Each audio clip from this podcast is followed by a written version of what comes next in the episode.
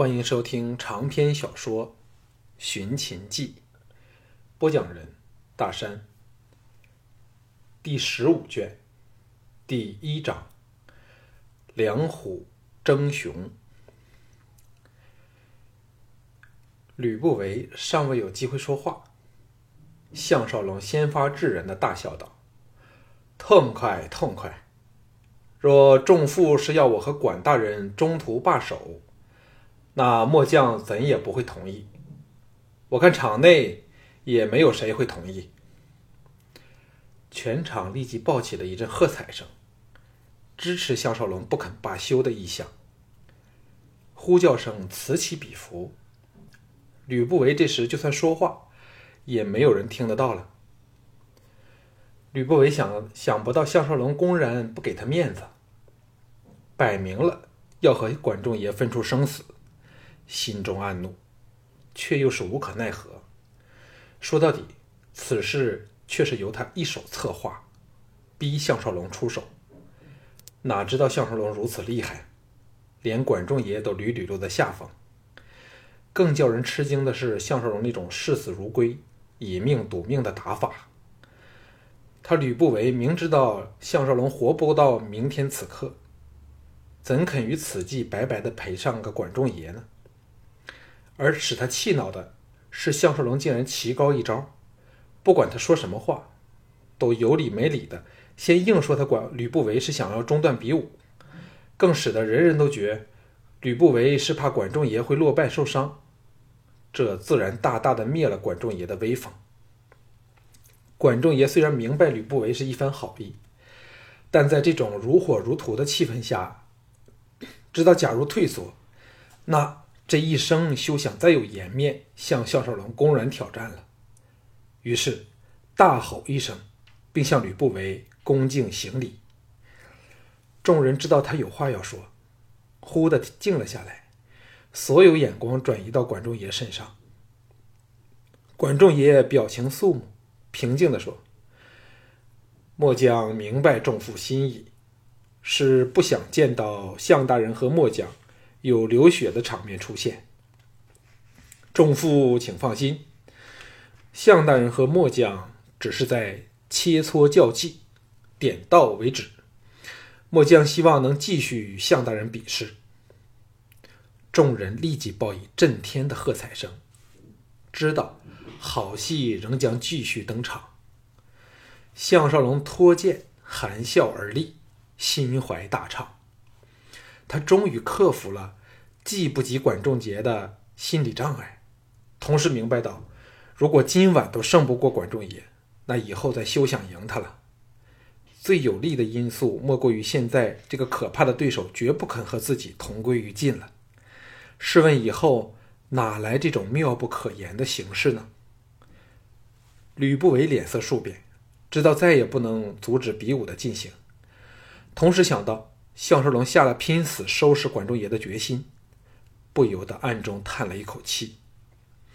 事情发展至此，却是他始料不及的。他求助的往朱姬望去，赫然发觉这个秦国太后正痴痴迷迷的呆望着项少龙，完全看不到他的眼色。正把心一横时，陆公适时的振臂喝道：“郑楚君。”请指示比武是否该继续下去。事情立即交到小盘手上，再由不得吕不韦做主了。亦如同当众扇了吕不韦一巴掌。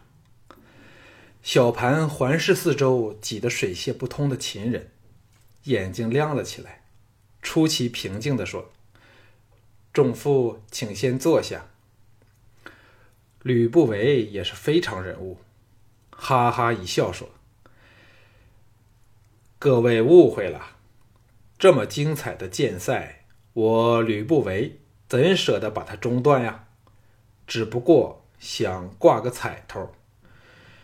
谁若是得胜，我就把女儿嫁给他好了。”此语一出，全场立即起哄，气氛更趋热烈。吕娘荣想不到其父有此提议。呆了一呆，旋即霞烧粉面，手足无措，不胜娇羞。在这种情况下，他当然是欲拒无从。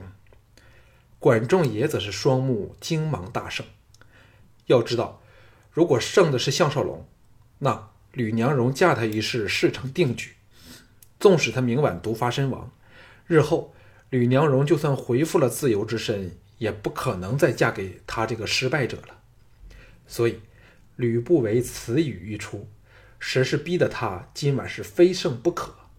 一时间斗志昂扬，再不现先前的顾虑重重，认为不值得与对方以以死相拼的心情，立即一扫而空。项少龙一直在留意吕不韦。见到他向砸在人群中围观的莫傲互使眼色，而莫傲则是手指微动，向吕娘荣指点，不由暗叫厉害。莫傲才智之高，却是没有第二人可比，竟看出了管仲爷非是技不如他，而是少了全力拼搏的心。现在推了吕吕娘荣出来，变成了关乎到管仲爷一生的得失荣辱。形势当然逆转了过来。项少龙自从加入特种部队后，多年来受到最严格的军事训练，心智坚毅无比，并没有因此泄气，反激起了更强大的斗志。微微一笑，望向小盘。小盘也看出管仲爷像是变了另一个人般，浑身挥散着杀气。不过此时，包括他在内都已经是骑虎难下。挥手喝道：“就如众父所奏请，两位卿家继续比武吧。”闹哄哄的声音立即敛去，全场肃静，目光集中在场中的两大剑手身上。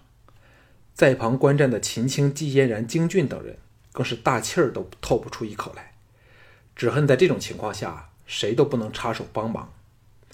管仲爷神色严峻。两目神光如电，灌注在项少龙身上，手中长刃缓缓地摆开，要抢攻的架势，一时间杀气腾腾。人人都感到他手中长刃透露出随时会猛发的征兆，同时知道只要他出手，必是威猛之极。但是管仲爷能使观者生出这种难以说明的感觉，已可知他的气势是如何的强大和清晰了。项少龙感到自己气势略逊一筹，心念一动，想起了最重气势的东洋刀法。假如自己摆出那等架势，必能叫从未见过东洋刀法的管仲爷摸不清自己的剑路，达到使敌生疑的目的。当下，双脚分开，不丁不拔的傲然稳立，左右手握上了剑柄，变成双手握剑。先朝前指向管仲爷，再缓缓抬起，高举头上，做了一个大上段的架势，倒也似模似样。不但管仲爷大感愕然，全场也响起了嗡嗡细语。显然，对项少龙这个史无前例的起手式完全摸不到头脑。管仲爷只觉得无论如何进攻，对方的木剑是将由头上闪电般的劈下。且由于项少龙双手握剑，这一劈必是凌震天下，势若雷霆，一时间使他如箭在弦的一剑竟然发不出去。他的剑法最重气势，这一挚爱使他如虹的斗志立时削弱了三分。项少龙知道对方中计，哪肯放过这个千载一时的良机，冷喝一声，脚步前移，顶上的墨子剑。闪电般的往管仲爷劈去，使的仍然是墨子剑法的其中一式，不同的只是双手握剑。管仲爷知道退缩不得，但又不能厚脸皮学他般双手运剑，闷哼一声，运劲手运具手劲，长击刃往上挑出，斜斜的削往急劈而下的墨子剑，噗的一声。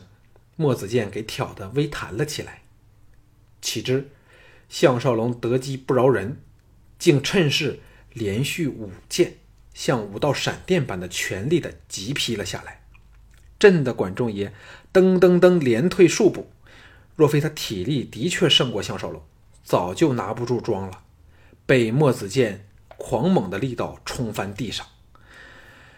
为项少龙打气的喝彩声震天响起，场内站了七八成的人都希望见到他们这位心中英雄得胜。吕不韦和莫傲的脸色都变得非常难看，想不到项少龙有此奇招，叫体力过人的管仲爷完全发挥不出本身的优点。不过，项少龙也是暗自心惊，因为管仲爷长击刃的反震之力也令他非常难受。更见对方用的全是泄力的抵御方法，虽似落在下风，但自己却比他更要耗力。若非自己用的是墨子剑这类重剑，想把他逼退半步也甚为困难。项少龙知道管仲爷仍未看破自己的窘境，见好就收，哈哈一笑，往后退开，剑交右手，遥指惊魂刚定的管仲爷说：“管大人果然不凡，承让了。”管仲爷大失面子，眼中闪过了森寒的杀机，冷冷地说：“项大人占了上风，为何忽然收止攻势？是否腿伤发作了？”项少龙乘机回气，微笑说：“管大人真懂说笑。我们又非真要分出生死，自然该有来有往，我攻你守，我守你攻。”互展所长，为今晚的宴会助兴，也好让娘荣小姐看清楚我们的本领。众人见到他们两个人虽然暂时停剑罢斗，但唇枪舌剑仍是继续交锋，均大感刺激，不觉有半点的闷场。管仲爷输在因颜面受损而动了气，知道自己在言语上失了风度，忙暗自警惕。再也不敢轻视这个对手，微笑说：“既是如此，众爷只好奉项大人之命进宫了。”言罢，目光如电，照视对方。项少龙心知肚明，管仲爷不但体力胜过自己，若论老练深沉，也比自己胜上一筹。尤幸自己连番失计，重挫了对方的锐气，否则恐怕早已负伤落败了。至此生死胜败的时刻，哪敢怠慢？立即排除万念，凝神守志，无论动作和心灵都不露出丝毫的破绽空隙，摆出了墨子三大杀招的以以守待攻，门户森严的静候对手的攻势。管仲也知道，这是唯一挽回颓局的机会。最理想的当然是漂漂亮亮的败敌于剑下，否则也要逼得对方进退失据。否则，他就只好弃剑认输了。一向以来，他有信心可以稳胜项少龙，但今晚交手，他虽未曾真败，却是连番受挫，使他强大的信心为之动摇，发挥不出全部的实力。围观者越聚越多，已过三千之数，却不闻半点声息，从而可知现场的气氛是如何的紧张凝重。管仲爷长击刃微微晃动，当气势蓄至巅峰时，双眉耸竖，大步前跨，一股彻骨的剑气立即潮涌而去。项少龙雄立如山，虎目寒芒闪闪，使人感到他气势强如峭壁，绝不怕惊涛骇浪的冲击。管仲爷再跨前一步，离开项少龙只有十步许的距离，气势更见强劲。冷然说：“项大人，是否必要与小将分出胜败，好夺得美人归呢？”项少龙心中暗骂：“你管仲爷却是卑鄙啊！明知道自己并不甘愿娶吕娘荣为妻，却偏这么说，目的当然是见到自自己的气势强大，故欲以此分自己心神。假设他项少龙想到赢了便需娶吕娘荣。”争胜之心自然会因此减弱，气势自是水退船低，大幅减弱。这也是莫傲叫吕不韦以吕娘荣为彩柱的毒计微妙之处了。所谓攻人者，攻心为上，莫傲便是深明这个道理。项少龙收摄心神，朗声笑道：“娘荣小姐国色天香，管大人不正是为她全力求生吗？”这两句话是针锋相对。只要管仲也想到他项少龙明天便要毒发身亡，能否娶到吕娘荣已是无关痛痒，而他管仲爷却是输不起，心神一分，就难以发挥全力了。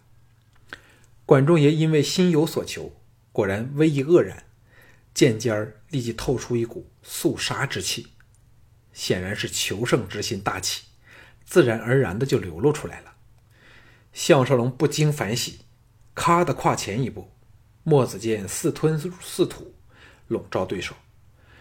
这是逼管仲爷于心存杂念时出手，但因他仍是守势，故没有违反任凭对手进攻的承诺。众人见两人无论是才智剑法，均在不同的层面上交锋，无不看得如痴如醉，叹服不已。管仲爷再无选择，轻笑一声，长刃化作一道精芒。电射而去，直取项少龙面门。这一出手，威势强猛无比，犹如风雷并发，看得众人连呼叫都忘掉了。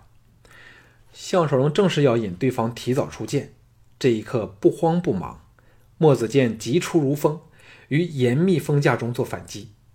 刹那之间，长戟刃和墨子剑交击了十多记，噗噗之声使人听得心弦震撼。狂跳不止，两人越打越快，众人眼花神摇，竟忘了喝彩助威。项少龙借着重剑的优点，使出硬锋硬砍的打法，务要挫折对方的信心和锐气。墨子剑法除了三大杀招以外，本来是重守不重攻，以王道之气不战而屈人之兵。最厉害的是每一个手势均暗含反攻之势，欲攻欲守。使管仲爷每一剑都难以进进展攻势，不能畅施连消带打的妙招。当年墨家巨子元宗指点项少龙剑术时，只是虚晃剑招，便轻轻松松地逼退了项少龙。可知道墨子剑法手势之妙？项少龙刚才虽然进展智谋策略，说到底，仍是对管仲爷屡攻不下。难以取其性命，故而退而求其次，利用墨子剑法以守代攻的妙招，既守且攻。在这种情况下，只要管仲爷破不了他的手势，还要应付他的攻势，那任何人都觉得获胜的应该是他了。最妙的是，由于尚未真正的分出胜负，那他就不用娶吕娘荣为妻了。今晚。项少龙为了应付管仲爷这个大敌人，展尽了智慧和浑身解数，在策略上的确是无懈可击。管仲爷这个时候越打越心惊，别人看他长戟刃旋飞似雪，劲气鼓荡，威猛无比，但他却心知肚明，自己由于主攻的关系，力量损耗的速度远远的快于对手。可是三十多剑后，仍未能把对手逼退。